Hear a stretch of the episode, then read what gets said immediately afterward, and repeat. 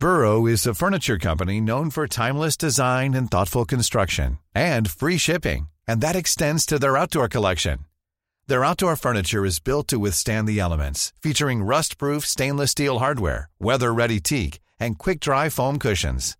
For Memorial Day, get 15% off your Burrow purchase at burrow.com slash ACAST and up to 25% off outdoor. That's up to 25% off outdoor furniture at burrow.com slash ACAST. No quiero una cartilla moral ni para mí, ni para musulmanes, budistas o comunistas, tampoco para ateos o protestantes, menos para mujeres, diversos, lesbianas, liberales, abortistas, católicos, adúlteros, monógamos, morenos, panistas, perredistas. Cada quien su moral, cada quien su libertad. ¿Por qué vivir como usted quiera si para eso tenemos quien piense por nosotros? Cartilla moral. Alto Parlante es un podcast creado con la idea de que juntos somos capaces de hacer un México mejor. Pero para eso tenemos que entender qué está pasando, porque la información es poder, pero la información, si la entendemos, nos lleva al siguiente nivel. Así que espero que lo disfrutes, pero sobre todo que te sirva para darte cuenta del verdadero poder que tienes en las manos.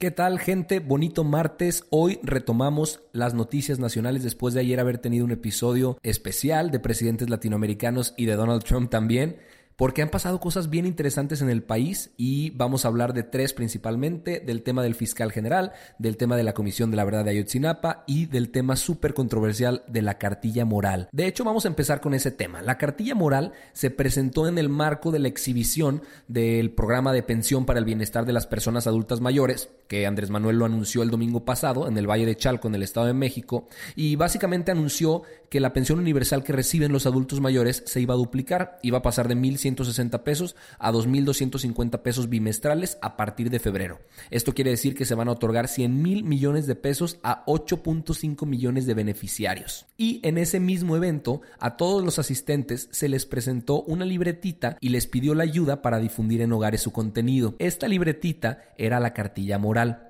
que es básicamente una obra, según algunas personas, que va a guiar a la cuarta transformación. Pero ustedes se preguntarán, ¿qué es esta mentada cartilla moral? Pues la cartilla moral es un texto original de Alfonso Reyes que se creó en 1944 y se publicó en 1952, pero esta es una adaptación de José Luis Martínez y es una pequeña libretita de 28 cuartillas que según Andrés Manuel va a servir para hacer realidad el progreso con justicia y promover una manera de vivir sustentada en el amor a la familia, al prójimo, a la naturaleza, a la patria y a la humanidad También servirá para la convivencia armónica y respeto a la pluralidad y a la diversidad. El texto tiene 14 apartados, se los voy a decir muy rápido. La moral y el bien, cuerpo y alma, civilización y cultura, los respetos morales, respeto a nuestra persona, la familia, la sociedad, la ley y el derecho, la patria, la sociedad humana, la naturaleza, el valor moral, primer resumen y por último un segundo resumen.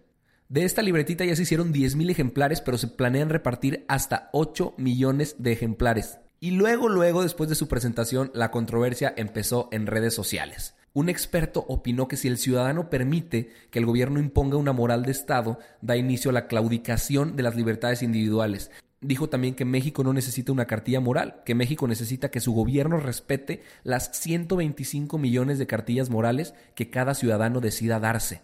Esto también se comparó muchísimo con una propaganda ideológica y política, pero muchas personas contrarrestaron con el argumento de que la CEP lo edita desde 1992, pero muchos expertos opinaron que en la forma está el fondo y que antes se publicaba como libro de autor y que ahora se publica como propaganda ideológica. Este texto, según algunas personas, lo que hace es promover la familia tradicional, es decir, entre hombre y mujer, y plantea una serie de normas como el respeto a ser moderado en apetitos naturales así lo llama la cartilla moral. Dice también que estos pueden ser contemplados como mandamientos de la moral. Dice también que estos pueden ser contemplados como mandamientos a la moral. Y Alfredo Ávila, que es un historiador e investigador de la UNAM, dice que esto quiere decir que no admiten debate ni contradicción. Él los llamó como un listado de preceptos axiomáticos. La cartilla moral dice que tendrán que ser recordados de memoria y el hecho de no cumplirlos debería de dar vergüenza.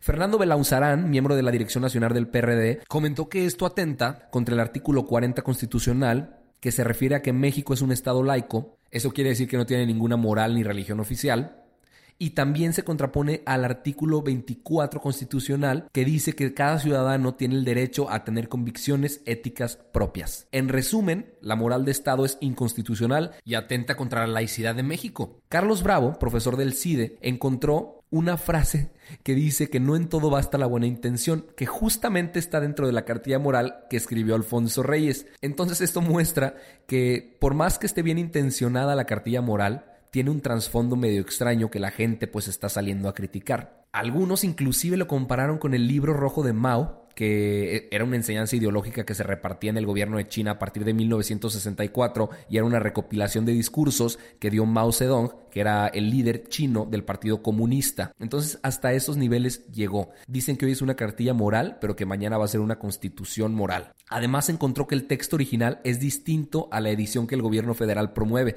En el original, Alfonso Reyes reconoció que él proponía un pueblo civilizado contenido en el cristianismo, o sea, una moral religiosa. Sí es un tema controversial y hasta algunos exmandatarios del Estado mexicano, como Felipe Calderón, salieron a decir que la doble moral en realidad está en la gente de Morena, como en Epigmenio Ibarra, que en algún momento dijo que jamás iba a aceptar ningún trabajo ni contrato con el gobierno y ahorita él está destinado a ser el encargado de toda la capacitación de jóvenes. Entonces, pues mientras algunos dicen que no es obligatorio leerla y que nadie va a forzar a que se sigan las normas ahí, pues pareciera ser que para algunos significa el principio de una norma constitucional que va a hacer que todos nos comportemos de tal manera y eso genera muchísimo descontento porque logran compararlo con estados comunistas o socialistas que crean una normatividad alrededor de absolutamente todo lo que podemos hacer y lo que los ciudadanos tendrán permitido hacer en las calles y con su persona. Pasando a otras noticias, el día de hoy la Secretaría de Gobernación creó la Comisión para la Verdad y Acceso a la Justicia en el caso Ayotzinapa. Ustedes recordarán que la noche del 26 al 27 de septiembre del 2014, 43 estudiantes de la Escuela Normal Rural Raúl Isidro Burgos de Ayotzinapa, en Iguala, desaparecieron Tres murieron aparte y nunca se supo la verdad del caso. Se presentaron distintas versiones del paradero de estos 43 estudiantes, como si habían sido calcinados o que si estaban muertos en una etcétera, pero nunca se supo qué había pasado ni el culpable detrás de todo esto. Algunas personas que supuestamente estaban involucradas o que estaban bajo investigación ya están presas, como el expresidente municipal de Iguala, pero nunca se reveló la investigación completa. Entonces decidieron crear una comisión especial para poder investigar este tema. Alejandro Encinas, el subsecretario de Derechos Humanos, va a estar al frente de la comisión y aparte habrá representantes de la Cancillería y de la Secretaría de Hacienda y Crédito Público. Ellos se van a encargar de darle facilidades para que la Fiscalía General de la República investigue. Y aquí hay un tema muy interesante porque ustedes dirán, entonces, ¿quién es la Fiscalía General de la República? Es un nuevo organismo que se está creando y que justamente hoy también hubo noticias al respecto, porque en el Senado hubo una comparecencia el día de ayer y el día de hoy para que los candidatos a ser fiscal general o los aspirantes a ser candidatos más bien pudieran expresar cuáles son sus intenciones para estar en el cargo, cuál es su trayectoria y cuáles serían sus planes para hacerlo. Se les dio 10 minutos a cada uno para hablar del tema y mañana se va a definir una lista con al menos 10 personas y de estas 10 personas el presidente va a elegir a 3 para crear una terna y que el Senado vote para ver quién va a ser el nuevo fiscal general. Este es un tema que ha tenido muchos cambios porque en el 2016 Peña Nieto modificó el artículo 16 transitorio para que Raúl Cervantes, que era el procurador general de Justicia pasara en automático a ser el fiscal general de la República.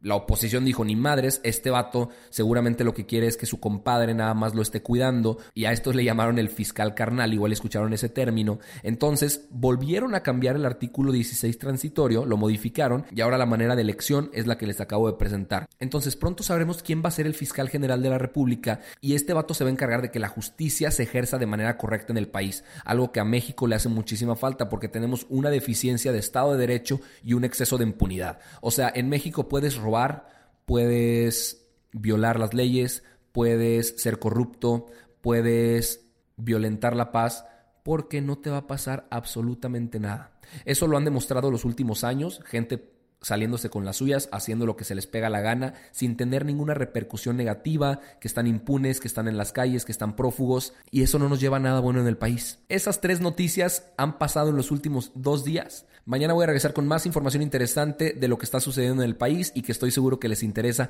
a todos ustedes. Si tienen algo de lo que les gustaría que hablara, por favor, mándenme un mensajito a arroba Arturo Aramburu en Instagram y voy a estar leyendo sus comentarios para ver qué les interesa y de qué podemos hablar en este programa. Vamos a tener muy pronto a nuestro primer invitado, una diputada que les anunciaré próximamente, pero hasta entonces les mando un fuertísimo abrazo y nos vemos mañana.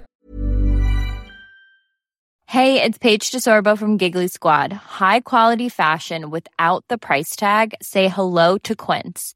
I'm snagging high-end essentials like cozy cashmere sweaters, sleek leather jackets, fine jewelry, and so much more. With Quince being 50 to 80% less than similar brands.